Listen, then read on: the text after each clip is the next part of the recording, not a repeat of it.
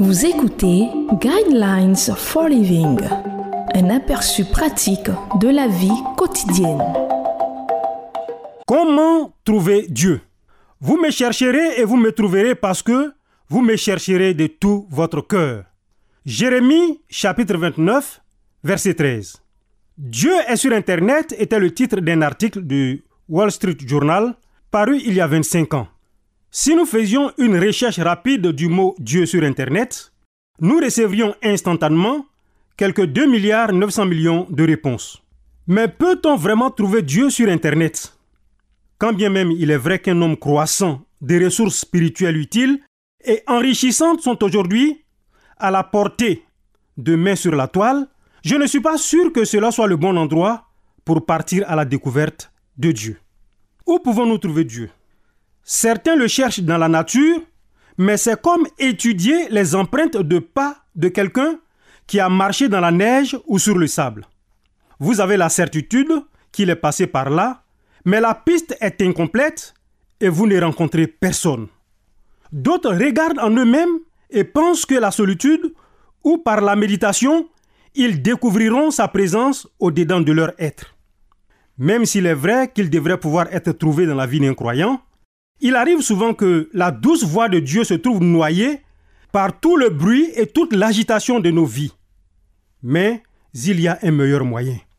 Vous me chercherez et vous me trouverez parce que vous me chercherez de tout votre cœur est la promesse faite par Dieu au travers du prophète Jérémie il y a bien longtemps.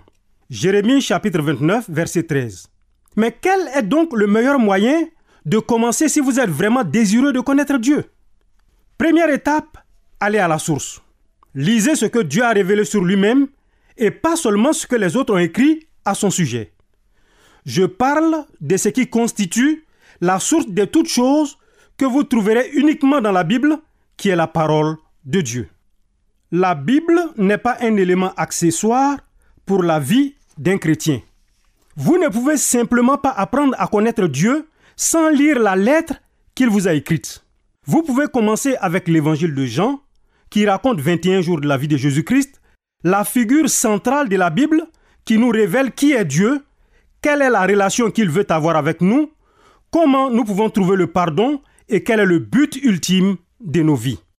De nombreuses personnes vont seulement vers des sources secondaires telles que les livres chrétiens, Internet, des méditations quotidiennes ou des messages entendus à l'église, et ces choses ne sont pas nécessairement mauvaises, mais les sources secondaires ne sont valables que si elles sont basées uniquement sur la source d'origine, c'est-à-dire la Bible. Deuxième étape, prier. Cela correspond en fait à une conversation avec Dieu. Troisième étape, chercher à rencontrer des personnes qui connaissent Dieu véritablement. Des hommes et des femmes qui marchent avec Dieu depuis des années peuvent enrichir votre vie à travers leur expérience personnelle. Parlez avec eux, passez du temps avec eux, demandez-leur de vous dire comment leur recherche de Dieu est arrivée à son aboutissement lorsqu'ils se sont repentis de leur vie passée et que par la foi, ils ont accueilli de tout leur cœur Jésus-Christ comme leur Sauveur et leur Seigneur. Une pensée pour terminer, Dieu désire une relation avec vous encore bien plus que vous désirez en avoir avec lui. Il l'a prouvé en envoyant son Fils pour nous introduire au Père. La promesse de Dieu est toujours vraie. Souvenez-vous de ce qu'il a dit. Vous me chercherez parce que vous me chercherez de tout votre cœur.